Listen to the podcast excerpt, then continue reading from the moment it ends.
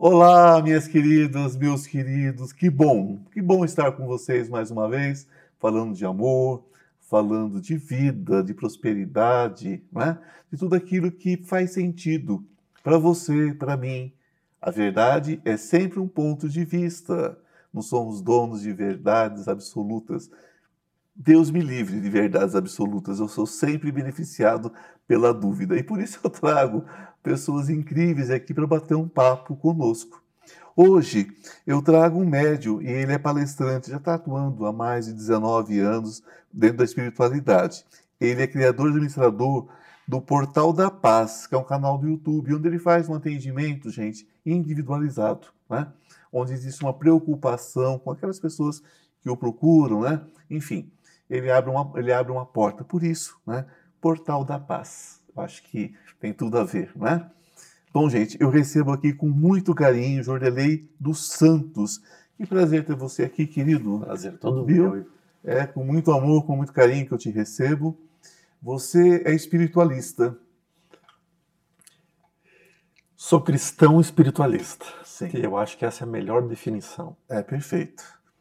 Eu como disse há pouco você, em particular, no nosso bate-papo aqui, né, atrás das câmeras, e nós dizíamos o seguinte: uh, o kardecismo ele é criado dentro de um contexto, dentro de uma época onde o espiritismo, chamado na época, era um joguinho de salão, uma brincadeira. As pessoas não tinham o que fazer, se juntar final de semana fazer sessão espírita, né? Então faziam brincadeira do copo, fazia tabuísta, fazia qualquer coisa para se divertir. Era uma grande diversão. E Kardec, sendo um, um, um estudioso, né, sendo um homem de ciência, é, católico, ele vê aquilo e diz assim: não, peraí, eu não acredito nisso. Mas com a vivência, com a experiência, ele vai ver que existe de fato é, fenômenos reais na época. Existia muita picaretagem, gente, igual existe hoje, mas existiam coisas reais. Aí ele diz assim: não, do jeito que está, não, não dá. Vamos codificar. Vamos transformar isso em algo que tenha, que tenha regras, para que não vire essa bagunça. Está aí funda fundamentado, digamos assim, o kardecismo. Você acha que esse kardecismo tem sentido hoje daquela forma? Ou nós precisamos seguir a, a, a, de uma forma muito clara né, a questão do o tempo passou as coisas se modificam e temos mais consciência hoje. Como que você vê isso? Ah, excelente colocação. Mas é, é, necessário lembrar que Kardec ele foi até as mesas girantes para desmascarar. Sim. ele foi exatamente com a ideia, não, eu vou mostrar isso aqui não existe. E aí ele encontrou a inteligência que existia atrás do véu da vida, né? E hoje, na minha uh, pequena visão, né? Porque é uma visão muito, muito pouca, né? E, mas eu vejo ainda o espiritismo como uma base sólida de conhecimento, de informação. Como bem tu falaste, o Kardec ele era um estudioso, ele era um professor.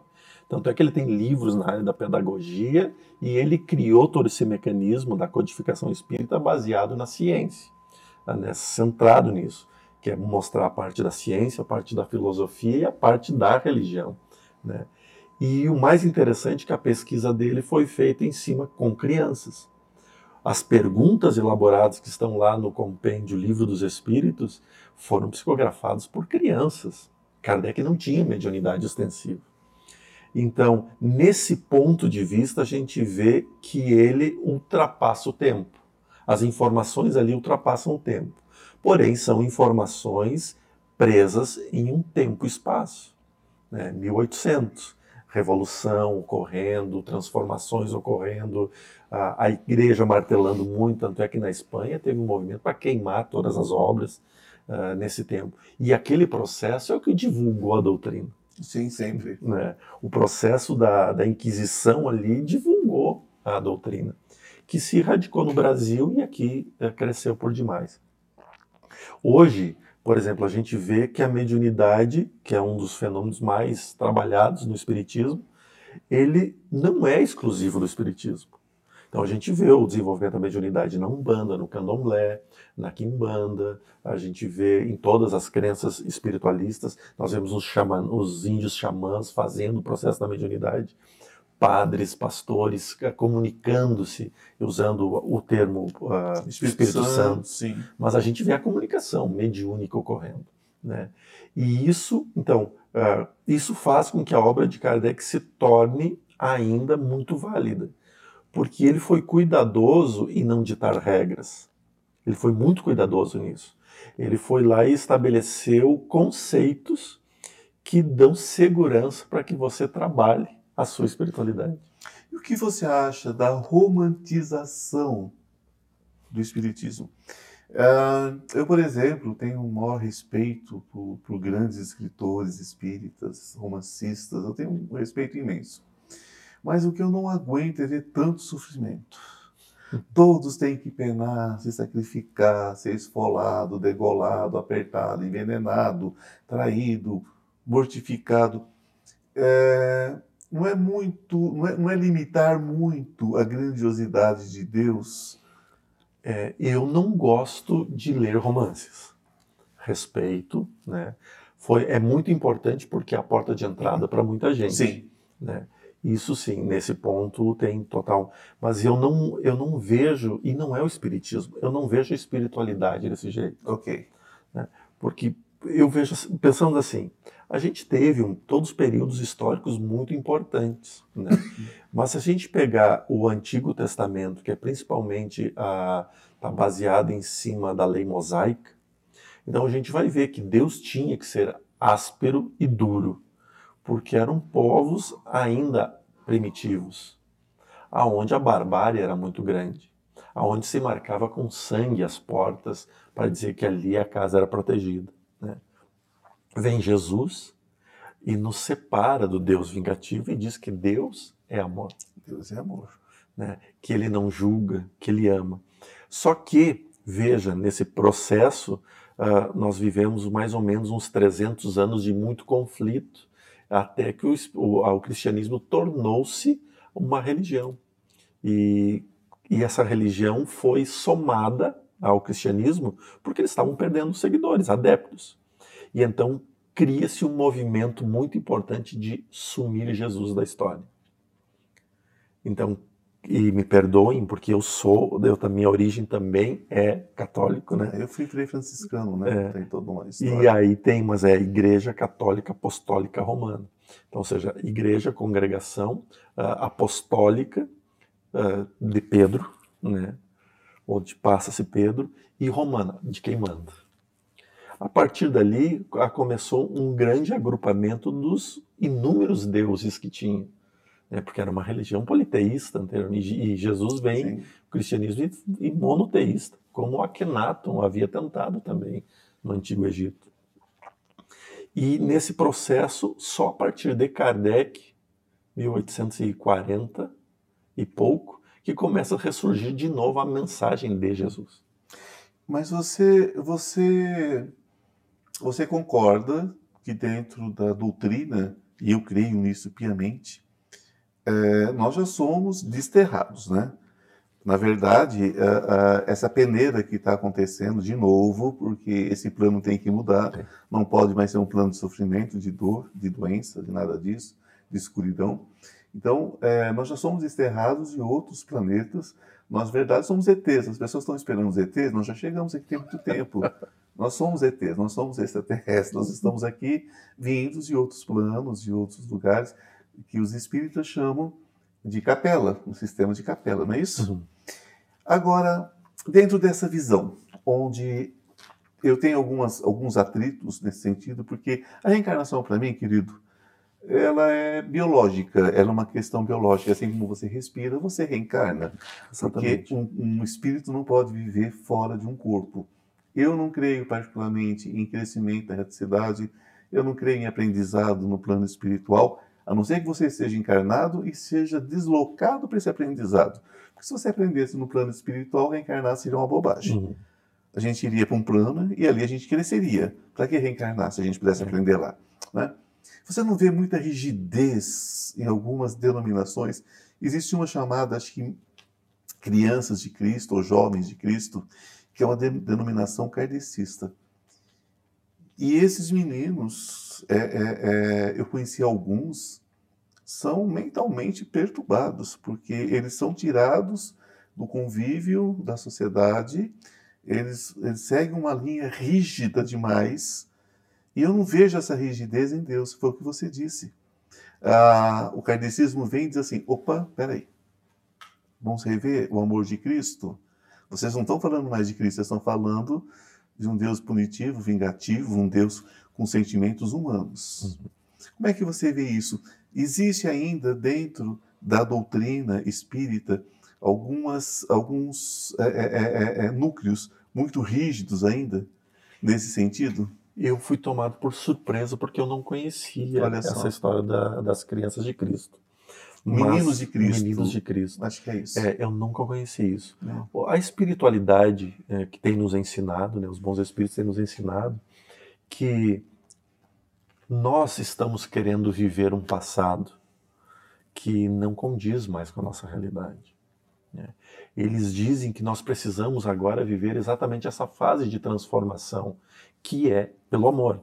Então, se a gente vê assim, veja que Jesus disse: Vós sois deuses, podeis isso e muito mais. Né? Ah, quando ele vai lá e ensina seus apóstolos, seus seguidores, a ter a fé do tamanho de um grão de mostarda. Sim. Ou seja, não é nem uma fé grande, é não, uma fé minúscula. E aí as montanhas poderiam ser ditas, mude daqui para lá, e elas mudariam. Né? Palavras de Jesus. E aí hoje nós queremos ver exatamente o outro lado. O lado de que você é ruim e que você vai ter que pagar por isso. Nós estamos já se aproximando né, do finalzinho desse primeiro bloco, uma conversa aqui né, maravilhosa. E lembrando que nós estamos falando sobre espiritualidade e sobre muitas vezes a rigidez daquilo que, na verdade, deveria ter a suavidade de Cristo, que é baseada no amor. Espero que vocês continuem conosco. Até daqui a pouquinho. Tem um recadinho para vocês, mas nós já voltamos. Deixa o sol, deixa o sol entrar. Estou com uma novidade muito legal para vocês. Você sabia que o tarô pode mudar a sua vida? E muda. Nós temos uma lâmina muito especial entre os 22 arcanos maiores que fala sobre essa questão de cair e subir, não é? Todos nós temos quedas na vida. O importante é saber como subir rapidamente. Então, esse curso dos 22 arcanos maiores que eu estou oferecendo a vocês por um preço muito legal, e de fácil acesso, de fácil entendimento, ele traz dicas, ele traz insights de como você se recuperar rapidamente. Não importa em que situação você esteja, não importa se é emocional, se é material, se é espiritual, os 22 arcanos trazem tudo sobre passado, presente e futuro. O que aconteceu, o que está acontecendo, o que você deve fazer para mudar esse futuro. Basta você entrar na minha bio e você terá todas as informações. Deixa o sol entrar, o sol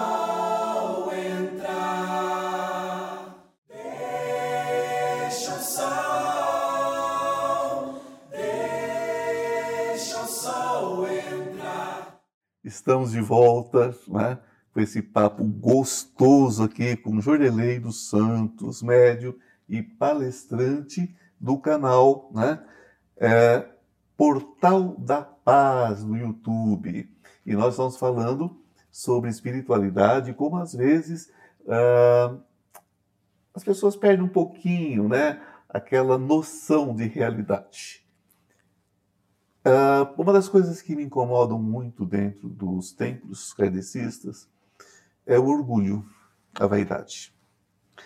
Uh, uma vez eu fiz uma preleção, eu era uma, um garoto, tinha acabado de sair dos franciscanos. E eu frequentava, não vou dizer o nome, evidentemente, e eu fiz uma preleção, fiz um, uma oração, uma coisa, não me lembro bem o que era. E chegou uma senhora muito empoada e disse assim para mim: Como você se atreve? Como você se atreve a ser tão orgulhoso ao falar? Eu tenho muitos, muitos anos na sua frente e eu não, eu não faço uma prece tão bonita quanto você porque eu, eu não sou orgulhosa. Eu disse: me perdoe se eu ofendi. E a partir de hoje eu vou me colocar no meu lugar, eu vou vir aqui limpar banheiro. Então até hoje, de vez em quando, eu vou ao centro para lavar banheiro, servir café, porque eu vi que se tratava de orgulho. Né? Dificilmente uma pessoa mais humilde é chamada para expor, para falar, para orar. Geralmente são as pessoas mais educadas, as pessoas com uma educação mais elaborada é que fazem as orações. Isso incomoda um pouco? Demais. É, eu falo que conversar com Deus é abrir o coração. Ah, às vezes a gente está ali na rua, passando, e aí uma pessoa pede algum, alguma coisa. E eu tenho, na rua onde eu moro ali, tem um senhor que ele sempre me olha assim, ele não tem os dentes, então tem um sorriso, mas é um sorriso bonito. E ele diz: ah, Meu filho, tem alguma coisa para dar? E aí eu sempre vou e trago a ele, e então ele já me abençoa sempre. Aquele ato dele abençoar é uma paga maravilhosa. É uma das preces mais lindas. É, é, uma paga maravilhosa, é uma prece de amor aquilo. É, então aí a gente vê que não está no culto, não está na pessoa ser culta para falar, está na pessoa ser amorosa ao dizer.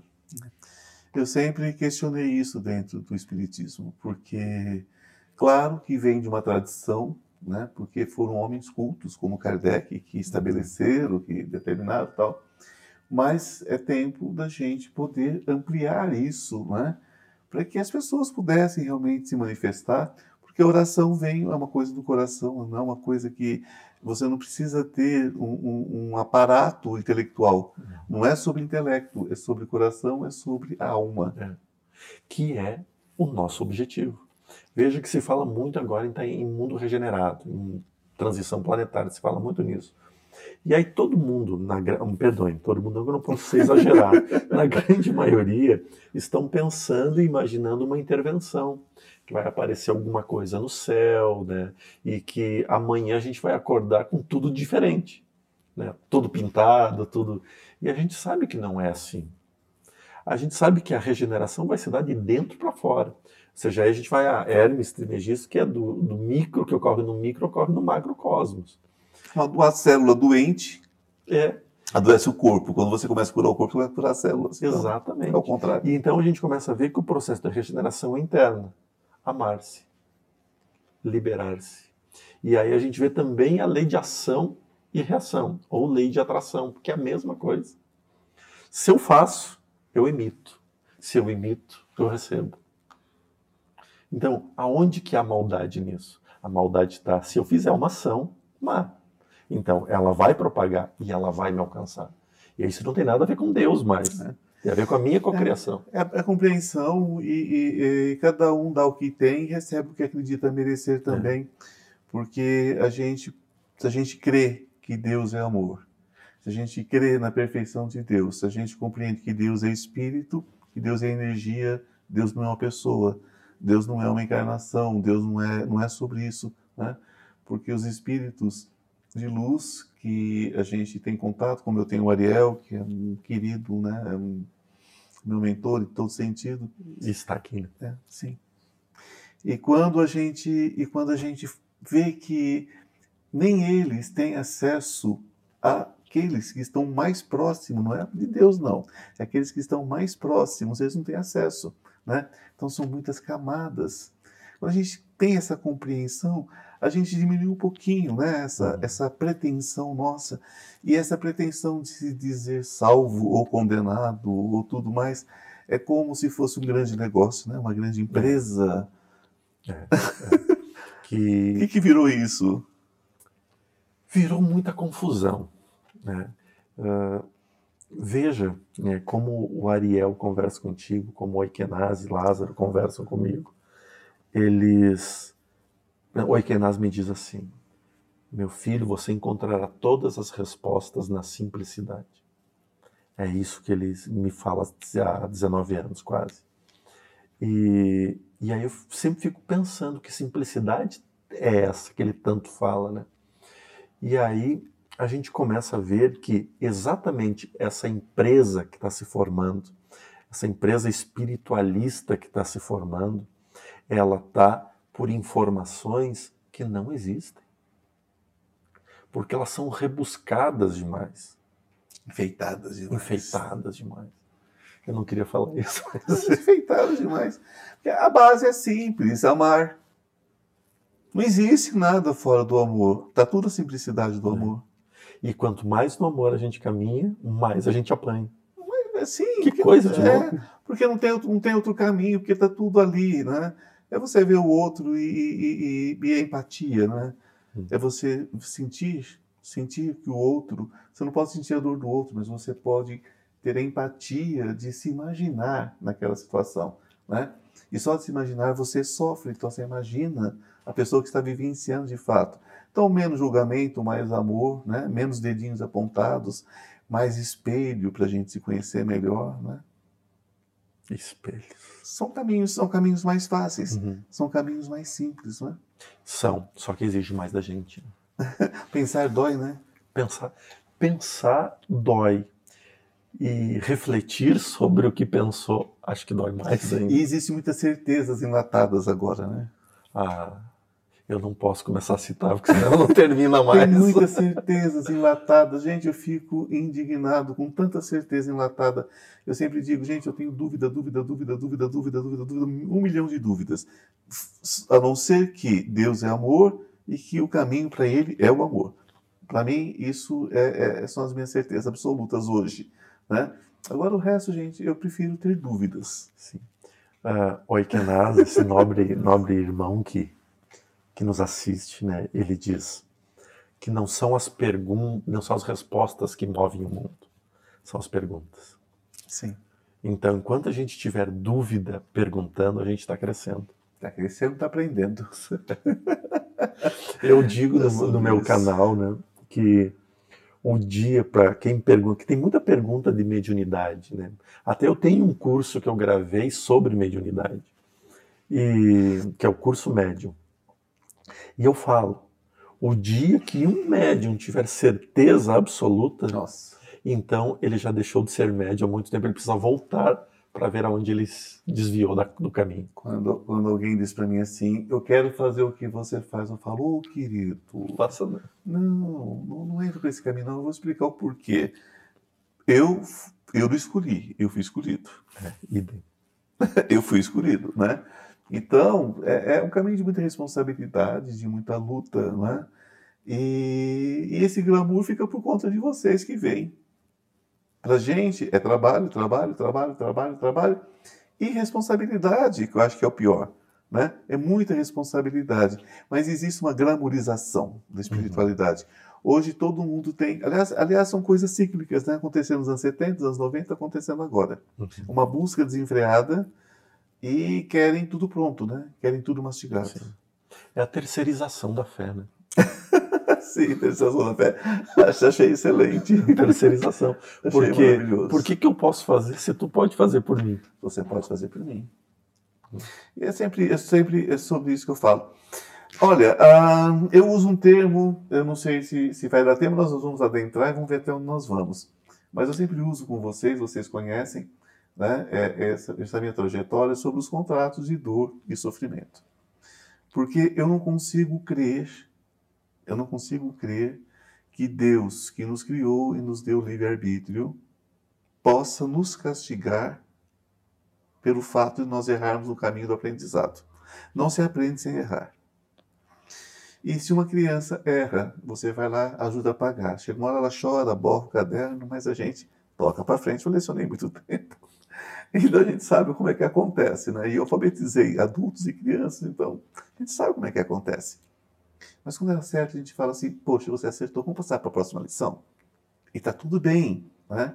Agora, é, na vida, a escolha, a escolha depende muito também do, do, do, do, meio que nós nascemos, das pessoas com que nós convivemos, das oportunidades que nos são oferecidas e das nossas escolhas, que escolhemos nascer nesse grupo. Como é que você vê essa questão da eternidade de sofrimento e dor, pagando, pagando, pagando, pagando? Se somos crianças em Cristo, se somos crianças espirituais, como é que a gente pode levar inúmeros tapas para continuar chorando? Aí você, você apanha de novo que você está chorando, e apanha de novo que está chorando. Que falta de misericórdia é essa que é pregada para a gente? em várias doutrinas, inclusive na espírita, às vezes. Eu não consigo enxergar esse Deus.